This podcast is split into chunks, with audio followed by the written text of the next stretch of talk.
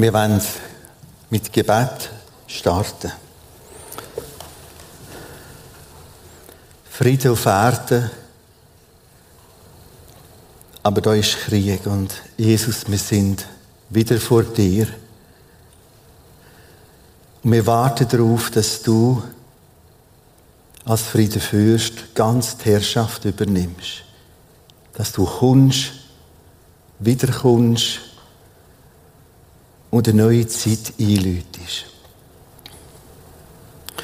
Wir sind vor dir für alles Leid im Gazastreifen, bei den Palästinensern, bei der Bevölkerung, bei den Israeli, bei den Juden.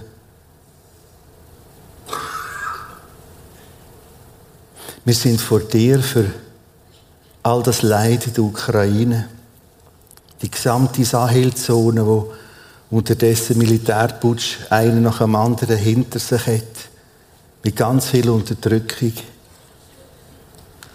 Wir sind vor dir für alles Leiden in Afghanistan, im Balkan, Venezuela, wo sich ganz etwas Neues, Dramatisches entwickelt.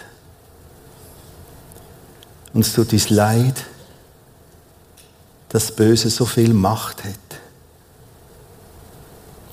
So bestimmend kann sein. Amen. Balkonblick. So hat der Michi von den kleinen Fensterli übergeleitet. Was meine ich mit Balkonblick? Ich tue es nochmal aufzeichnen, was ich schon letzte Sonntag gezeichnet habe. Da sind die Texte, die sagen, unsere Geschichte, die Geschichte der Menschheit verläuft so. Die Geschichte der Menschheit verläuft wellenförmig. Sie verläuft in Wehen. Das Grosse ist immer nach Bewehen. Kommt etwas. Etwas wird geboren, bis Neues kommt. Das ist so ein bisschen der erste Teil in dem Panorama. Der zweite ist ein ganz ein grosser, dicker Pfeil. Jesus Christus, wo wiederkommt. Und nachher lesen wir die Offenbarung, ab dort ist alles neu. Also du hast so da einen Bogen, so, da und da. Und das gibt schon mal ganz, ganz, ganz eine grobe Einteilung. Was wir auch letzte Sonntag gelernt haben, die Zeit da hinten verdichtet sich. Auch von der bösen Macht. Epheser 6, 12 habe ich vorgelesen. Mächte und Gewalten der Finsternis. Und ich denke, es ist Zeit, dass wir das wieder anlassen und heranschauen. Auch wenn wir, wie ich es letzte Sonntag gesagt habe, auf einem Luxusdampfer leben. In der Schweiz und so ein bisschen im deutschsprachigen und nördlichen Europa. Und wir sind auch dankbar für den Dampfer. Aber Achtung, das Ganze verdichtet sich nach hinten. Wir haben gelernt letzte Sonntag aus Offenbarung 12, da ist der Text gekommen, die Macht vom Bösen, Satan, der Diabolos, weiß, dass er nur eine kurze Zeit hat. So steht es dort. Nur noch kurze. Und darum wird das noch mehr ausschlagen. Das Ganze läuft irrational ab. Nochmal in Anlehnung an ein Zitat, ebenfalls von letzten Sonntag aus einem höheren Kadertreffen im Schweizer Militär und die Person hat mir das direkt mitteilt. Wir leben zunehmend in einer Welt, die eigentlich so niemand will. Also wer zum Beispiel nur südlich Sahara anschaut, die ganze Sahelzone, und das meiste ist jetzt letzt, also das Jahr passiert, ein Putsch nach dem anderen, quer durch. Das sind praktisch alles nur Autokratoren, das ist ein nobler Wort für Diktatoren, äh, die dort bestimmen. Also wir merken, da läuft etwas Irrationales ab.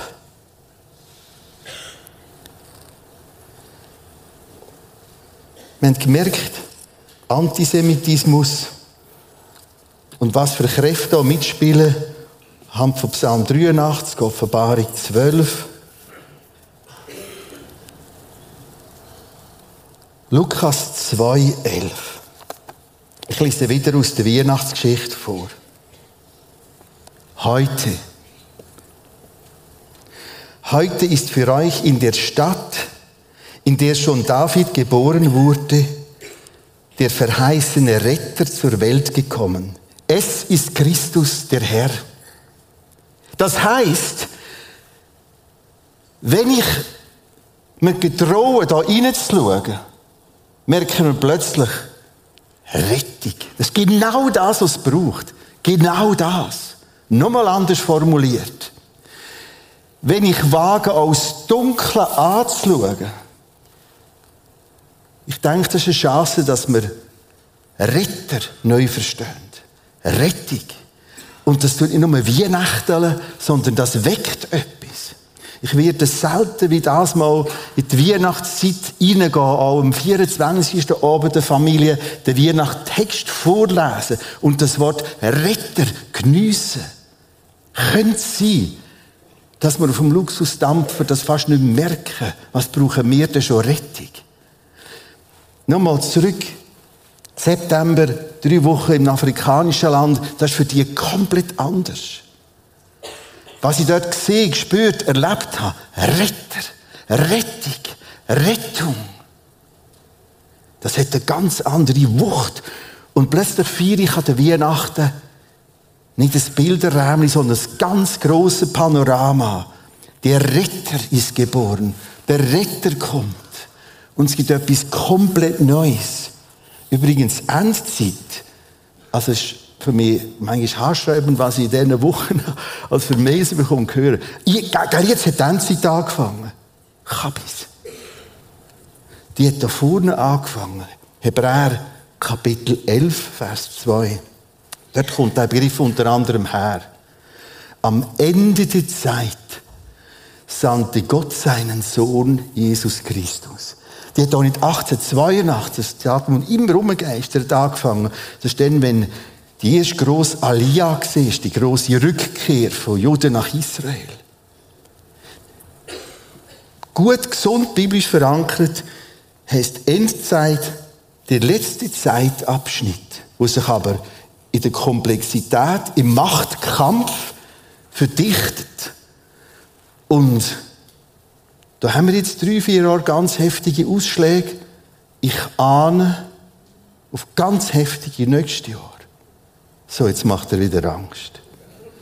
Also ich komme mit der Anfrage über, würdest du über das reden? Ich rede auch auswärts über das. Aber mach ja nicht Angst.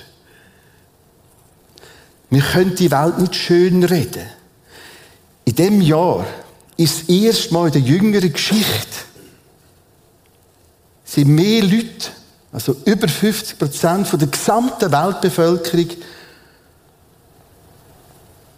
unter einem autokratisch, sprich diktatorischen System. Das erste Mal der jüngeren Geschichte, der alten Geschichte wissen wir nicht alles, dass es jetzt kippt, autokratisch-diktatorische Regierungssystem. So, ich bringe die Anwendung nicht am Schluss, sondern jetzt schon. Erste Ressourcen. Erste Hilfsressourcen. Erste Ressourcen auf dem Balkon aussen. Schau das ganze Bild an und dann weisst eins. Er sieht. Jesus sieht. Gott sieht. Er kennt. Ich bin eigentlich trotzdem mich viel mit diesen Themen beschäftige, freudiger und mutiger denn je. Aber das kann ich nur, weil ich das grosse Bild sehe. Erste Ressource wiederholen. Er sieht, er beobachtet, er wartet und er kommt im richtigen Moment. Und er weint mit. Er leidet mit. Das ist der erste Trost. Nochmal Lukas 2,11. Heute ist euch der verheißene Retter geboren. Menschheit braucht Rettung. Dringend Rettung. Wir hätten längstens die Ressourcen, rein menschlich gesehen, das komplett ein friedlicher Planet. Wir könnten grob geschätzt aufgrund von Fachleuten die ganze Menschheit etwa dreimal versorgen. Von den Böden her. Von den Möglichkeiten her. Produziert wie das andere Elend. Zweite Ressource. Aus dem raus.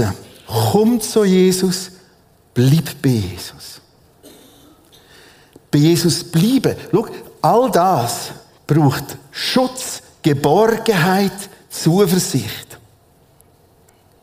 Wir werden am Schluss das Lied singen, direkt nach dem Input.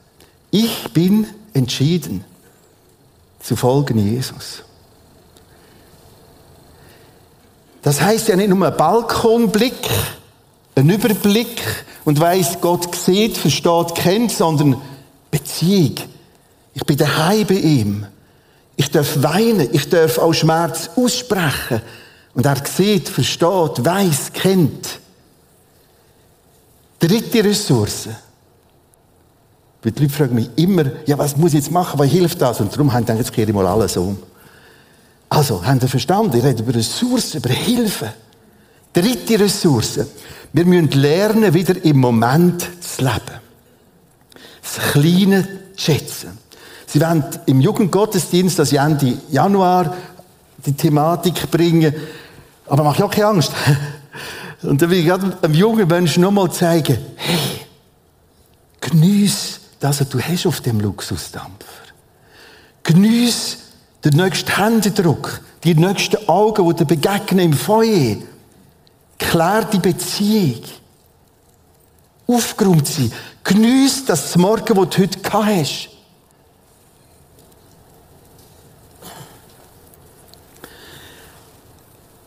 All das ist das Grosse. Schau, in diesen drei Wochen in Afrika habe ich auch dort durch ganz, ganz, ganz, ganz viel gelernt. Das ist jetzt nicht geplant, aber ich erzähle es gleich. Meine Frau sitzt da vorne. Wir sind im komplett, also, man kann das fast nicht beschreiben, wie arm. Und dann muss meine Frau aufs WC. Und das ist alles normal. Aber dann das Problem ist, die, die haben gemerkt, da ist etwas nicht gut. Wir haben kein Papier. Also wir haben ein kleinere Geschäft gemacht und so. Aber ich, mir hilft es zu verstehen, das sind Themen, Geniess das WC-Papier. Ich weiß nicht, ob das noch predigtauglich ist, aber äh, es hilft uns, etwas von dem zu merken. Oder, wir haben es gerade kürzlich zueinander gesagt, äh, am Morgen, es ist einfach ruhig drumherum. Kein Knaller, keine Bombe, kein Panzer, nichts. Ruhe. Grossartig. Geniessen den Moment. Das, was ist, und da ist das Kleine. Und das ist eine riesige Chance. Ich fasse zusammen. Erste grosse Ressource. Ich schaue wieder den grossen Blick an. Den entdecke ich durch das Wort Gottes. Zweitens, ich bleibe bei dem Retter, der geboren ist. Und ich feiere Weihnachten mehr denn je. Retter. Und er nennt mich gerettete Tochter, Kind. Und drittens, ich genieße das Gutzli und das Einzelne und das Kleine. Und merke ich, ist gut.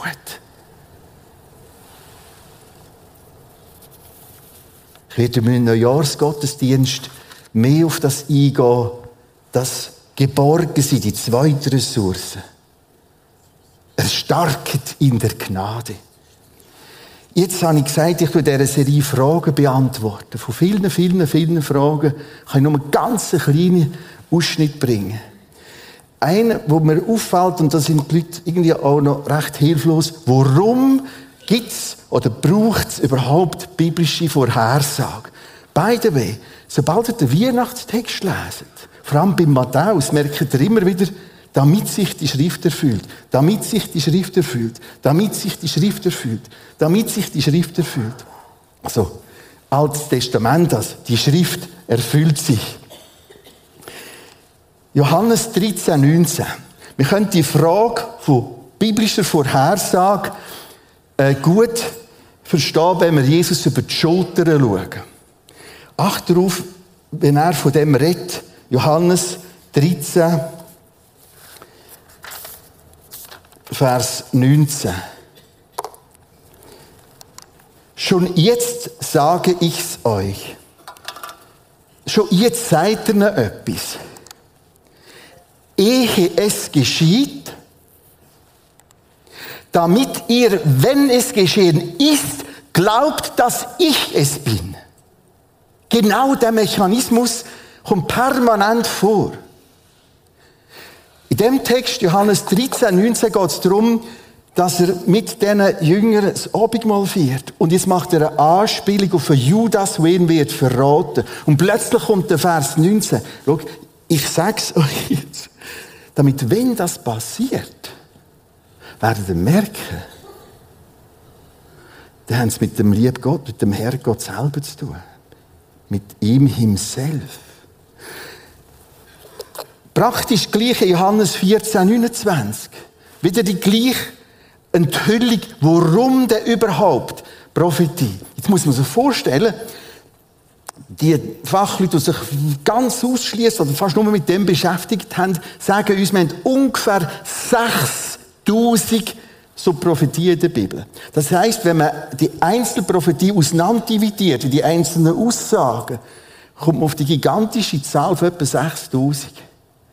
Und ungefähr die Hälfte haben sich bis heute erfüllt, können wir selber nachprüfen. Viele haben sich innerhalb der Bibel selber erfüllt. Und warum gibt es das? Als Glaubensboost, Glaubenshilfe, als ein gewaltiges Berührtsein. Wow! Und so geht es mir. Schau, ich bin ein Typ, ich muss denken können. Vor Jahren hat mir mal jemand so gemacht, in einer Ausbildung. Herr Christen, Sie denken zu viel. Das heißt, ich komme nicht, hänge mein Denken der Garderobe an einen Haken und jetzt gehe ich in die Kille rein. Und das ist auch gar nicht der Sinn der Bibel. All die Idee, ich muss blind glauben, das widerspricht komplett, komplett einem biblischen Verständnis. Und da haben wir nur einen so Spot. Schau, ich glaube unter anderem aus zwei Gründen. Archäologie und Prophetie. Was heißt Archäologie? Archäologie schaut zurück und ich kann merken, wow, wow, wow, das ist so hochspannend. Hey, das ist schon, das gibt's ja, wie es geschrieben steht. Und Prophetie schaut voraus. Wow, schau mal, das ist, ja, das ist ja krass. Und jetzt kann ich es nachvollziehen. Und jetzt hat mein bisschen Hirn etwas. Und ich kann mich entscheiden. Ich bin entschieden zu folgen Jesus. Nicht, weil ich unten links im rechten sicher irgendwie etwas von Jesus spüre. Sondern, wow! Das fasziniert mich. Das löst nachher auch Emotionen aus. Aber diese, das oben drauf auf den Cremeschnitt, der Rest ist unten dran. Ich wiederhole. Johannes 13, 19. Schaut Jünger, schaut Prisma, schaut Christen. Ich sage euch jetzt schon Sachen. Und im Nachhinein kann das euer Glauben dermaßen stärken. Darum gönnt ihr das Wort Gottes. Gönnt ihr die Texte. Gönnt ihr das. Ja, mir interessiert das alles nicht. Okay, aber nicht jummer, wenn der Glaube schmürzelt. Das ist ein Glaubensboost, eine Glaubensvitaminpackung in dem in. Also, biblische Prophetie ist nicht da, für ein paar Endzeitfreaks sich auszuleben und endlos spekulieren. Sondern das ist zuerst da, um zu staunen. Ich sag's euch, sagt er. Damit, wenn es eintrifft, werdet ihr merken, und das ist eine interessante Formulierung, ich bin es. Ich bin es, der Sohn Gottes. Eine zweite Frage, das wird jetzt ein größerer Teil sein, und der wird ein bisschen überfordern, wenn du weißt, dass du in Stäfen wohnst, oder in Humbrechtig oder in Rappi, und dann kommt nichts mehr. Das ist super. Kein Problem. Ich muss eigentlich den Leuten gönnen, wenn sie einen kleinen Welthorizont haben oder Lokalhorizont. Dann beschäftigt sie auch einiges nicht. Aber es gibt eine grosse, runde, weite Welt. Und probiere ein bisschen mitzuhalten, aber viele interessiert und das ist wahrscheinlich die meistgestellte Frage seit dem 7. Oktober, dem Massaker im Gazastreifen. Ist das jetzt Ezekiel 38, 39? Da müssen wir uns ein bisschen denken. Und auf einer Karte werden wir es dann probieren, besser zu verstehen.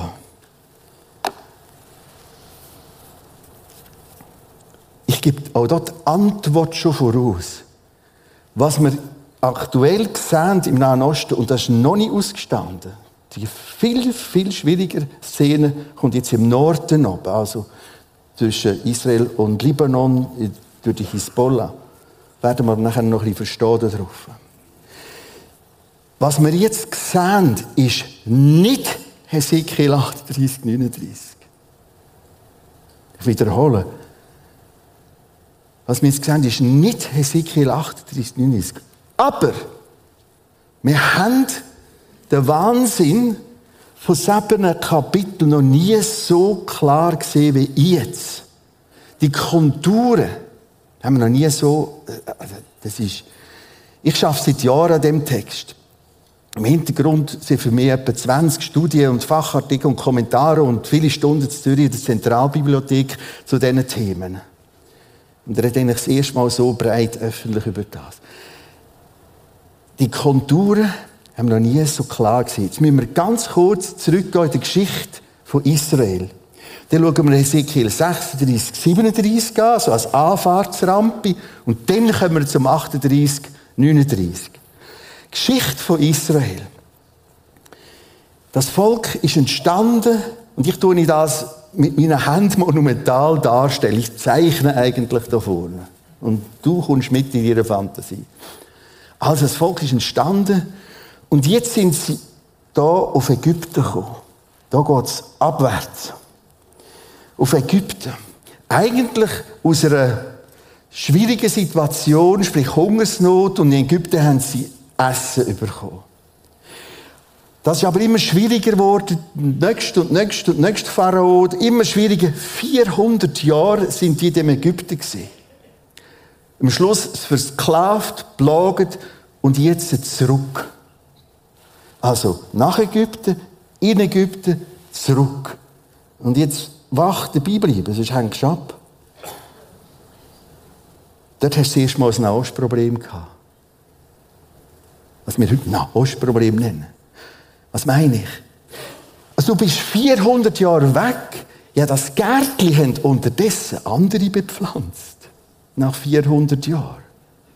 Und dort kommt dann die ganze Geschichte, also 2. Mose, Exodus, Einnahmen von Jericho, das ist hochdramatisches Nahostproblematik, praktisch wie heute. Das hat es Gerangel gegeben. Wer ist vor einem Tag? Ja, 400 Jahre sind wir weg und jetzt sind wir da. Ja, no, durch viel Elend, durch viel Schmerz, durch viel Blut, durch viel Kampf. Und wir feiern den Jamis die fast. Ich habe bis heute nicht über Jericho predigen. Das ist so ein schwieriger Text, der ist so blutig. Ja, aber die Mauern sind doch zusammengestürzt. Ja, das, das, ich bin schon ein paar Mal auf dem Jericho-Hügel oben in der Archäologie in den letzten Jahren. Aber das ist unerhört. Also das ist Nahostproblematik pur. Ja, nur, das ist ein weites gegangen. Das Volk hat gestritten, hat sich geteilt. Und jetzt ist das eine Reich weit weggekommen nach Assyrien. Und der andere Teil ist wieder in eine Gefangenschaft gekommen. Aber 70 Jahre und zurück. Sprich, babylonische Gefangenschaft. Ich fasse zusammen. Ägypten. Gefangenschaft, Sklavenschaft in Ägypten. Und aus einem Land zurück. Ist jetzt ganz wichtig. Noch nicht gelaufen. ich frage mich die Leute hinten du weißt, also, ich habe nicht verstanden. Also, aus einem Land zurück aus Ägypten. Als nächstes nach Babylonien. Aus einem Land zurück. Aus Babylonien. Und so haben sich die Jahrhunderte weiterentwickelt. Wir kommen jetzt über die 08, das ist vor Christus, aber jetzt ist nach Christus. Jahr 70, Jahr 135, am 70, 135, nochmal nach Christus, römische Überfall von Israel, von Jerusalem und weltweite Zerstreuung. Komplett weltweit. Dort nur nach Ägypten, hier nach Babylonien, weltweit. Und das Bangen wird denn das doch wieder mal etwas. Und durch die verrückten Turbulenzen vom Ersten und Zweiten Weltkrieg durch, ist es 14. 15. Mai 1948 geworden, in der Nacht. Gründung vom Staat Israel. Aus allen Nationen, Achtung, da nur aus Ägypten, da aus Babylonien. Und jetzt kommen plötzlich Texte, die sagen, aus allen Nationen. Und wenn ich auf meiner Reise in Israel sehe, denke ich an eine ganz, ganz beeindruckende Szene mit Juden aus ganz verschiedenen Hintergründen haben wir zusammen gegessen. Und jeder aus einem anderen Land, aus Äthiopien, aus Indien, aus Russland, aus Polen, aus Deutschland, aus Amerika, die haben sogar die meisten gewusst, von welchem Stamm her. Das zu wissen, ist jetzt ganz, ganz, ganz, ganz entscheidend, wenn wir Hesekiel 36, 37, 38, 39 verstehen. Weil plötzlich kommen die aus allen Nationen. Das heisst, die, wo man sagen, ja, der Text hat sich da vorne schon lange erfüllt. Falsch. Du kommst schlichtweg im Text nicht raus. Also, es ist aus Ägypten, aus Babylonien und plötzlich weltweit heute aus ungefähr 150 Nationen. Und wir haben viel auch diskutiert über das an den Lagerfeuern in der Wüste aus. Christen, Juden, Palästinenser, Araber, alles wunderbare Zeit. Es geht gut miteinander.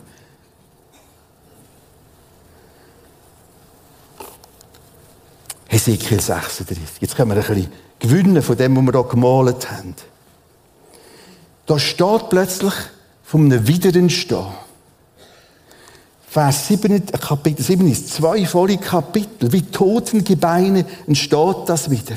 Und jetzt kannst du lesen, sie werden zurückkommen in das alte Land, auf die Hügel oder Berge Jerusalems. Das ist alles hügelig. Und es wird wieder aufblühen, grüne Reisebericht von 1867. Wir sahen zwischen Mittelmeer und Jerusalem kaum einen Baum oder einen Busch. Es gibt alte sogar Aufnahmen aus dem letzten Jahrhundert. Das ist nur öde. Jetzt blüht auf. Es entsteht wieder. Es belebt. Und da können wir jetzt viele Details zeigen.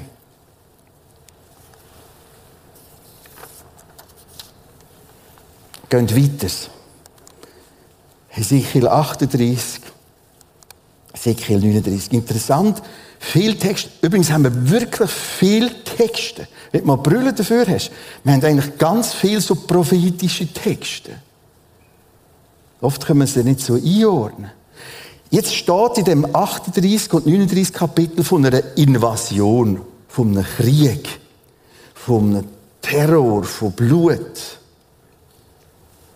36, 37 die Wiederentstehung. Und jetzt plötzlich wird es wild. 38, 39.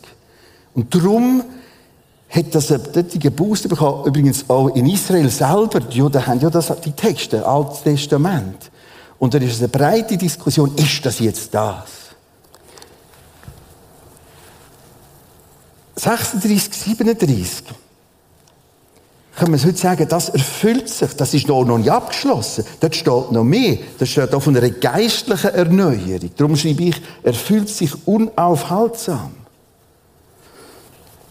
Und jetzt schaffen wir an dem. Erste Frage. Welches Land wird angegriffen? Ich Ezekiel 38, 39. Ich bringe da nicht mal alle Verse, also es geht noch mehr. Hesekiel 38, 8. Du wirst in ein Land kommen, das du, die wir nachher den näher untersuchen. Du wirst in ein Land kommen, das dem Schwert entrissen ist, das aus vielen Völkern gesammelt ist, nämlich auf die Berge Israels, die lange Zeit verwüstet gewesen sind. Nun ist es herausgeführt aus den Völkern. Acht drauf. Und das verstehst du, warum, dass ich vorhin mit euch so ein bisschen pinkelig geschafft habe. Das ist nicht aus vielen Völkern gesehen, das ist Ägypten gesehen. Das ist nicht aus vielen Völkern gesehen, das ist Babylonien gesehen. Aus vielen Völkern. Du merkst, das ist ja tatsächlich der heutige neue Staat Israel. Achtung! Ich muss sie tonnenweise absichern. Ich sage mit dem nicht, das Volk Gottes ist schuldlos, im Sinne von, die machen alles gut und Halleluja und Amen. Ich habe letzte Stunde ganz klar gesagt, man kann und muss die Juden auch kritisieren. Und das ist noch nicht Antisemitismus. Ich diskutiere mit ihnen ganz hart und ganz scharf und das vertreibt es auch. Dass wir nicht der abtreibt Israel-Freak, wo jeder Stein heilig ist. Das muss ich hören. Hesekiel, wir sind immer noch befragt, welches Land wird angegriffen? Hesekiel 38, 12. Wir sind immer noch in dem Hesekiel 38. Das Volk, das aus den Völkern gesammelt ist und sich Vieh und Güter erworben hat und in der Mitte der Erde wohnt. Also du hast das bekannte Mosaik in Jerusalem. Du hast äh, so ein im Nordosten hast du ganz Asien, im Norden hast du Europa und im Süden hast du Afrika. Und darum ist immer schwierig, zu was gehört eigentlich Israel? In der Mitte der Erde wohnt. Wir sind immer noch befragt, welches Land wird angegriffen. Ezekiel 38, 18. Du wirst über das Land Israel kommen. Spricht Gott der Herr. Ezekiel 39, 2 aus dem äußersten Norden auf die Berge Israels. Nächste Frage. Wann ist diese Invasion? Hesekiel 38, 39. Hesekiel 38, 8. Nach vielen Tagen, ich kann übersetzen, nach langer Zeit, ich habe es auf dem Hebräischen nochmal gründlich untersucht, aber letzte Woche nochmal. Nach vielen Tagen, nach langer Zeit sollst du aufgeboten werden, am Ende der Jahre sollst du in ein Land kommen, wer, schauen wir nachher an, das vom Schwert wiederhergestellt, das aus vielen Völkern gesammelt ist auf die Berge Isis. Also das ist plötzlich eine Zeitangabe. Eine Prophetie, die ich nicht zeitlich zuordnen kann, lohne ich in der Regel die Hände weg. Aber die kannst du sehr zuordnen. Nächster Text. Immer noch die Frage, wann ist diese Invasion? Hesekiel 38, 16. Du wirst heraufziehen gegen mein Volk, also Israelvolk, wie eine Wolke, die das Land bedeckt. Am Ende der Zeit wird das geschehen. Und jetzt merken wir, warum der Text so anfängt, stark beleuchten. Du hast in dem Text, in dem Kapitel, drei Zeittage, die immer dichter werden, immer klarer werden. Jetzt musst du aber das Gesamte sehen. Da steht, du kommst am Ende der Zeit, nachdem das Volk Israel aus aller Welt zurückgekommen ist. Also, der Text gibt jetzt sogar einen Timeslot an. Das muss grob nach 48 und am Ende sein. Das sagt der Text. Ich bin sehr empfänglich für alle, die es andere können und wollen beweisen. Aber du musst verdammt gut daran arbeiten. Äh, wie, wie, da gibt es so viel Konsens.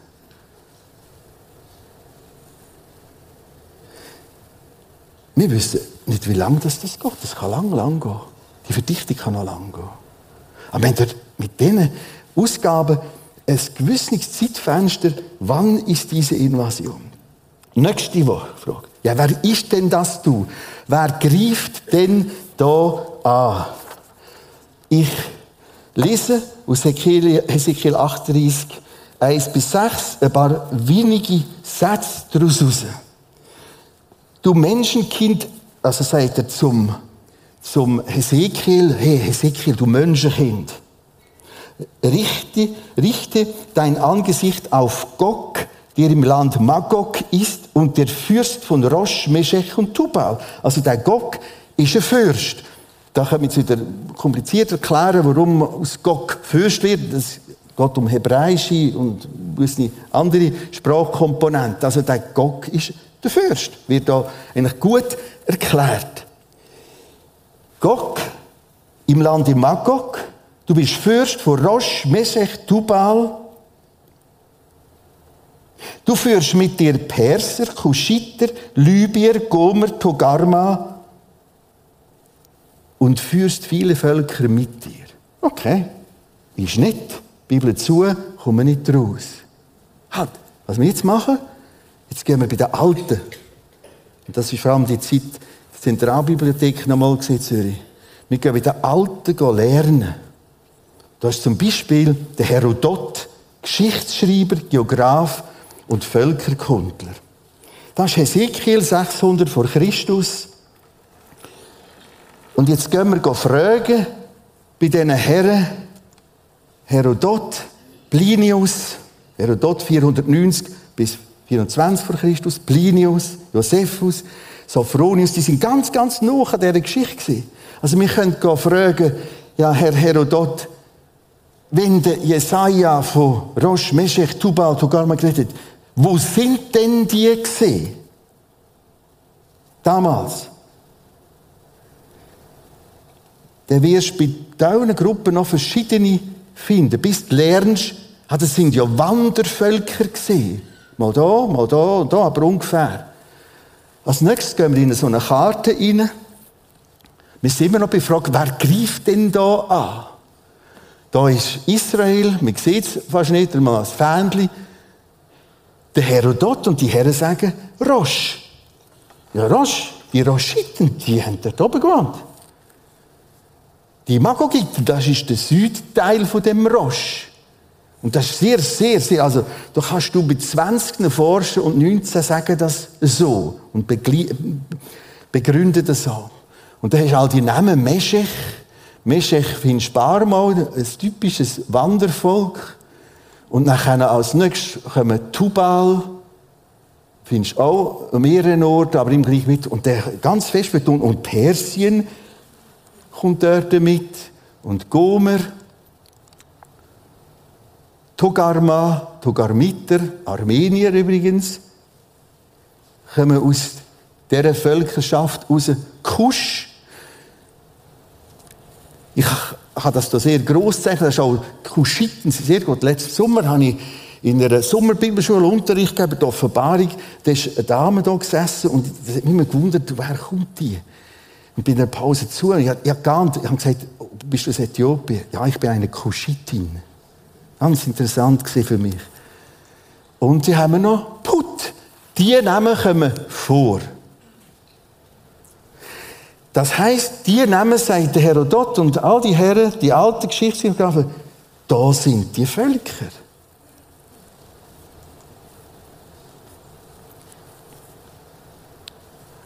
Was ich jetzt mache, ist ganz krass. Ich tue jetzt hinten dran Länder von heute herlegen. Russland. Du kannst übrigens die Bibel komplett verlassen und gehst einfach forschen, wie ist die Etymologie, also äh, das Wort Russland entstanden. Die haben genau aufs Gleiche. Die ist aber genau mit den gleichen Wörtern. Völlig neutral. Völlig losgelöst von der Bibel. Roschiten. Wir sind die Roschiten. Rosch. Ich wiederhole. Grün, so haben wir es gesehen beim Hesekiel. So haben sie uns die alten Geschreiber gesagt, wo es hergehört. Als nächstes Türkei. Als nächstes Persien, heutiges Iran. Als nächstes haben wir Libyen. Libyen ist aber, das, das, das Put ist viel größer als heutige Libyen. Auch Kusch ist viel größer als heutige Sudan. Und wer jetzt ein bisschen die Weltgeschichte rausschaut, trifft auf diese Bilder. Ich bringe extra ein Bild aus dem Juli 2018, um nicht wieder den Vorwurf, ja, du machst gerade aus dem, gerade das Weltgeschehen passest du an. Das ist 10 von 10 und das hat sich weiter so verdichtet. Ich werde heute Abend um 5 Uhr auch Zusammenhänge zeigen, Ukraine-Krieg und die Konstellation. Gerade durch den Ukraine-Krieg hat Russland und Iran erst recht zusammengefunden. Also da entwickelt sich etwas, Prophetie entwickelt sich. Das ist ein anderes Bild. Der Rashani, der Erdogan und der Putin wird sich im März, März wählen wieder für sechs Jahre und im November kommt der nächste zu und der ist das Chaos komplett. Ich gehe davon aus, dass der Trump das wird machen. Vermutlich. um 5 Uhr mehr. Ich muss jetzt abkürzen, weil letzte Sonntag habe ich 50 Minuten wilden Ritt mit euch gemacht. So, wer greift Israel an? Ich lasse einfach einen Moment noch stehen. Und jetzt versteht ihr, das ist nicht der Krieg. Weil es sind nicht die Mächte miteinander gekommen. Ich zeige euch nur, wir können die Konturen so klar sehen, wie noch nie. Wie hätte Jesaja 600 vor Christus so etwas können schreiben? Antwort mit Jesus, damit ihr erkennt, dass ich Gottes bin. Das sind praktisch alles islamische Länder, praktisch alles militant islamische Länder. Also von Russland jetzt vom Südteil. Der Islam ist erst 600 nach Christus entstanden. Wir haben hochmilitanten Islam im Sudan, in Libyen. Die sind dunkelrot auch im Bereich Christenverfolgung auf diesen Karten. Iran, ich gehe nochmal zurück. Persien, ich nehme, mache da eine Nachaufnahme und sage einfach ein Beispiel, wie noch, dass sie an Israel herkommen. Übrigens, wenn man jetzt verfolgt hat, 7. Oktober, wie die jongliert hat, also Erdogan, Türkei, nein, nein, das ist eine Befreiungsorganisation Hamas, das ist nicht eine Terrororganisation. Und das könnte man beim Putin, bei Raisi und bei denen allen schauen, das ist, die gehen ein und aus, die Hamas, die finanzieren mit. Nur ein Beispiel, wie Iran Persen Israel umzingelt. Das ist Dramatik pur. Das wird schon in der nächsten Woche dort ganz links ziemlich sicher fest beschäftigen.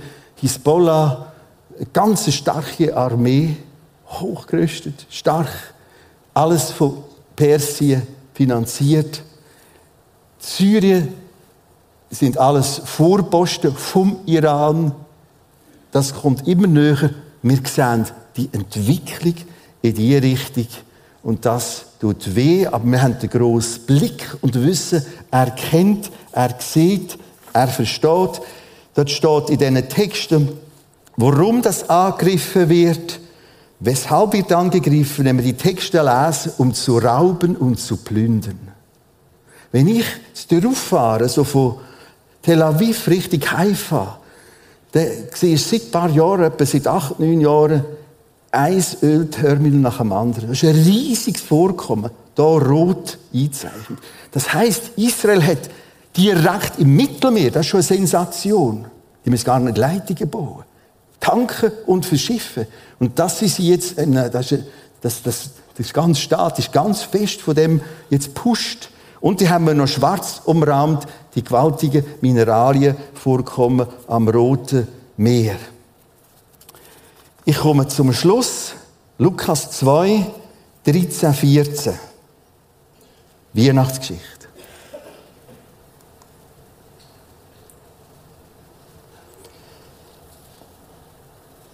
Auf einmal waren sie von unzähligen Engeln umgeben, die Gott lobten. Ehre sei Gott im Himmel. Frieden auf Erden.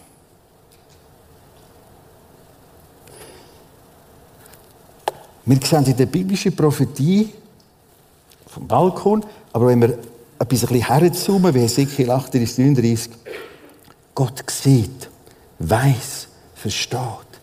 Er versteht die Endzeit. Ich rede jetzt von der globalen Endzeit. Achtung, letzte Woche hat mir jemand auf eine ganz schlaue Idee gebracht.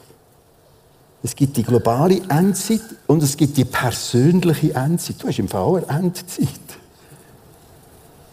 Also, mein persönlicher Frieden mit Gott, mein persönliches Ableben seit dem ersten Tag. Und da gibt es auch Verdichtung.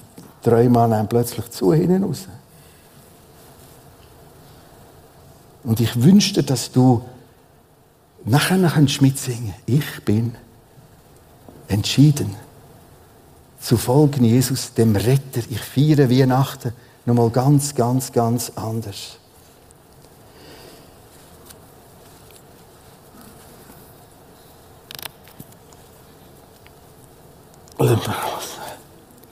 Wenn wir den Text lesen, Ezekiel 38, 38, 16, 39, 21, steht dort noch der Ausgang von dieser ganzen gigantischen Schlacht, die hier kommt. Und das muss ich heute abkürzen. Heute Abend um 5 Uhr erkläre ich mehr dazu. Dort entsteht ein Effekt, dass sich die Heer, in dieser Größe hat es gar noch nie einen Ostkrieg gegeben, dass sich die Heer gegenseitig in ein Gnosch kommen. Rein die Waffensysteme koordinieren nicht miteinander. Und sie werden sich selber ruinieren. Und dann steht da der großartige Satz. Damit die Heiden erkennen, wer Gott ist. Das ist der Punkt, wo wir im Entren wahrscheinlich einen zwei Gottesdienste am 9. und am halb elf oder wenn machen. Also, wo die Leute nochmal ganz neu geweckt werden. Ich bin eigentlich zuversichtlich, auch da durch. Ich sehe auch andere Texte, die reden von gewaltigen, nochmal Aufbrüchen und ein bisschen Rütteln an den Luxusdampfer. Damit die Heiden erkennen. Das wird dermaßen es verblüfft sein. Wie ist das möglich gewesen? Da hat ein anderer die Hände im Spiel.